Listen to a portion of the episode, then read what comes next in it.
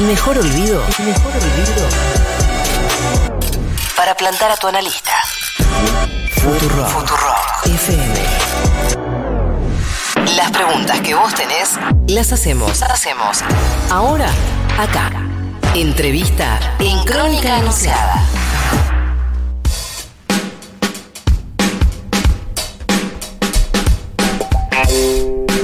Minutos nos separan de las 11 de la mañana, 20 grados 6 décimas es la temperatura en la ciudad de Buenos Aires. Estamos haciendo crónica anunciada, estamos en Futuroca hasta las 12 del mediodía y estamos recibiendo una locura de mensajes en el día de hoy en el 11 40 66 000.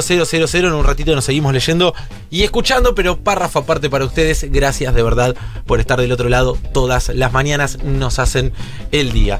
Nosotros nos vamos a hacer la segunda entrevista de la jornada. No abandonamos, eh, no dejamos de insistir en el reclamo por eh, justicia por eh, Santiago Maldonado. Eh, mañana va a haber una movilización muy importante convocada por la familia del joven y nosotros vamos a adentrarnos en el tema charlando con eh, Sergio Maldonado. Bueno, hemos charlado mucho con él a lo largo del tiempo y lamentablemente tenemos que seguir charlando con él. Yo siempre digo lo mismo, este tipo de notas no deberían existir porque ya debería haberse hecho justicia hace mucho tiempo y deberíamos saber.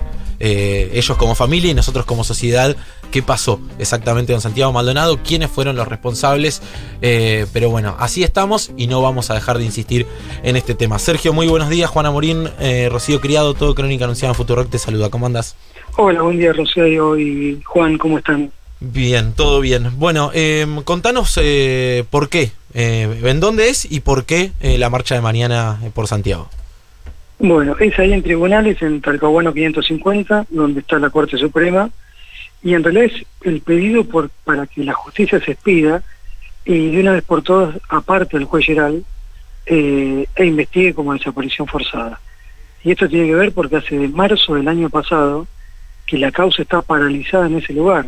Pensá que ya pasamos dos primeros de agosto, pasamos dos 17 de octubre, que fue la fecha que apareció el cuerpo, y no ha pasado absolutamente nada. Entonces estamos con una causa que con más de cuatro años ni una investigación, y todas las cosas que ya a veces hasta yo te escuchaba y la verdad que debe ser del otro lado medio agotador, decir, oh, otra vez te pido hablando del hermano, pero la verdad que a mí a veces hasta me, me genera esa propia eh, molestia de, tener que estar, por eso siento eso, siento a veces que es una molestia, es una carga, cuando no debería suceder, como lo decías vos. Esto tendría que estar aclarado, se tendría que haber apartado a los gendarmes, que de hecho no pasa por una parte judicial, sino que tiene que ver desde el Ejecutivo, tendría que haberse hecho la destrucción de mis escuchas, pero siguen en la Corte Suprema, se tendría que haber hecho eh, toda la, ampliación de, puntos de pericia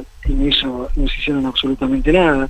Y a todo esto, eh, si nos ponemos a ver quien nos rechazó todos esos pedidos en cuatro oportunidades fue el juez Borinsky, que era quien eh, jugaba el padre con Macri. Entonces no es que es casual, no es que todo esto tiene está descolgado, que decís, che, bueno, soy un desubicado, que lo que estoy pidiendo como creyente es el apartamento de Gerard. No, es justamente el tipo que tenía Darío Nieto, el ex secretario de Macri, no, perdón, sigue siendo secretario, ha notado que Geral era de ellos y que lo iba a ver en Maíquez.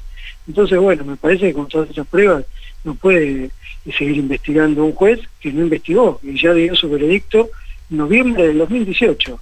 O sea, el mes que viene va a ser cuatro años, perdón, tres años, que Geral dijo, listo, acá no pasó nada, Santiago Maldonado ingresó a las heladas aguas del río Chubut y la muerte lo estaba esperando. Así cerró el fallo. Em, Sergio, ¿qué, cambió? Si es que cambió algo con la llegada de Alberto Fernández al gobierno. ¿Qué expectativa tenías y qué cambió? Lo que cambió es que hay silencio. En realidad, eh, este gobierno, cuando muchas de las personas que hoy integran secretarías o ministerios y están dentro del gobierno, eh, como opositores, eran bárbaros, pero eh, se llamaron a silencio. Entonces, con ese silencio es que el reclamo bajó en realidad es algo que vengo reclamando, que es una falta de voluntad política, no solo con el tema de Santiago, sino con todas las causas que militaron y que después se olvidaron. Y eso me parece que es, habla de eh, una falta de compromiso que no así es parte de los organismos, pues, digamos, eh, de hecho mañana van a estar acompañando los sindicatos, los organismos, eh, referentes de derechos humanos, eh, políticos y políticas ¿no? que, que acompañaron la causa, es, que son eh, que se siguieron manifestando. ¿no? Digo, esto, lo de voluntad política a veces suena como que es algo general. Y no es algo general, sino es que de los altos mandos. Nunca lo escuché a Alberto Fernández hablar de Santiago Maldonado. Eh, entonces, después, y lo que escuché, que tampoco lo escuché a Lozardo, por ejemplo, ¿no? Después vino Soria y bueno, era como que parecía que se renovaban las expectativas y la primera nota que hace Soria, C5N, diciendo es terrible lo que le hicieron hacer a la gendarmería, como si fuera obediencia de vida. Entonces me parece que, que por ese lado no vamos a avanzar a ningún, a, ningún lugar y estamos muy lejos de saber qué pasó con Santiago con ese tipo de posicionamiento. Sí. Pues no, es, un reclamo eh, generalizado en el niño, sino tiene que ver con personas puntuales que están en el gobierno y que no, han hecho absolutamente nada. Ahora, eh, vos decís hay, hay una falta de, que, si te entendí bien, ¿no? Hay una falta de compromiso por parte del gobierno eh, en el caso. Bueno, hablabas recién de Alberto Fernández de Soria, te pregunto por la Secretaría de Derechos Humanos, por ejemplo. ¿Hay, hay alguna excepción o...? o, en este caso, digamos, quienes tienen la posibilidad de acompañar de una u otra forma al Ministerio de Justicia, Secretaría de Derechos Humanos, bueno, el propio eh, Ejecutivo, ¿no? Podría dar por lo menos señales de acompañamiento en el reclamo. ¿Alguien lo hizo? Por eso, la, verdad... No, no, por, eso es como que, va pasando el tiempo. Dice, che, ¿sabes qué? Nosotros no podemos seguir esperando. No, no, queremos que influyan en la justicia, porque si no sería lo mismo que su máquina. No, claro. Pero pero al menos manifestarse, es decir, públicamente, bueno, nosotros necesitamos que esto se resuelva, apoyar el, acompañamiento. De hecho, mañana podrían acompañar este pedido que nosotros tenemos, más allá de que muchos referentes, políticas y políticos se lo han hecho en las redes y lo, están haciendo público. Pero de parte de los, de ministerios, eh, eh, silencio total. Claro. Y eso también lo que habla es, mira, un, un claro ejemplo fue el primero de agosto. primero de agosto eh, fuimos con Andrea y un par de amigos que, nos acompañaron al lugar donde apareció el cuerpo de Santiago. Ese primero de agosto, retrocedíamos cuatro años, era imposible con el, el río recontrabajo, eh, era imposible que haya estado un cuerpo ahí eh, días, ¿no? Porque acá lo que estamos discutiendo es, yo lo que digo, no hay que descartar la desaparición forzada y hay que investigarla como tal, porque en realidad nadie pudo decirnos dónde estuvo el cuerpo de Santiago esos 78 días. La autopsia no lo dice. Entonces, no me pueden decir, murió el 1 de agosto, murió el 8 o murió el 16 de, no sé, de septiembre, por ejemplo. Eso no lo pueden afirmar. Entonces, como no lo pueden afirmar y no se hizo una reconstrucción, hay que hacerlo y hay que investigar. Ahora, cuando fuimos a ese lugar, nosotros con todo el, muy precario, volver a Bariloche, conectarnos, tratar de subir el video, empezar con un montón de, tecnología que, bueno, nosotros tenemos acceso a, a, tan, a tantas cosas como, sí, la tuvo Patricia Bullrich, que muy temprano sacó una foto subida a la tranquera de la entrada de los mapuches, diciendo acá donde Santiago Maldonado llegó solo y inventaron la desaparición y bla, bla, bla, y por el lado del gobierno nacional ninguno salió a contrarrestar eso. Sí. Era, vos mirabas la tendencia en Twitter, Santiago Maldonado, no, porque hacía cuatro años que había desaparecido, sino porque era como que se ahogó solo, ya está. Y eso tiene que ver con todo esto, es decir, bueno, hay un silencio, que eso también hace a la complicidad.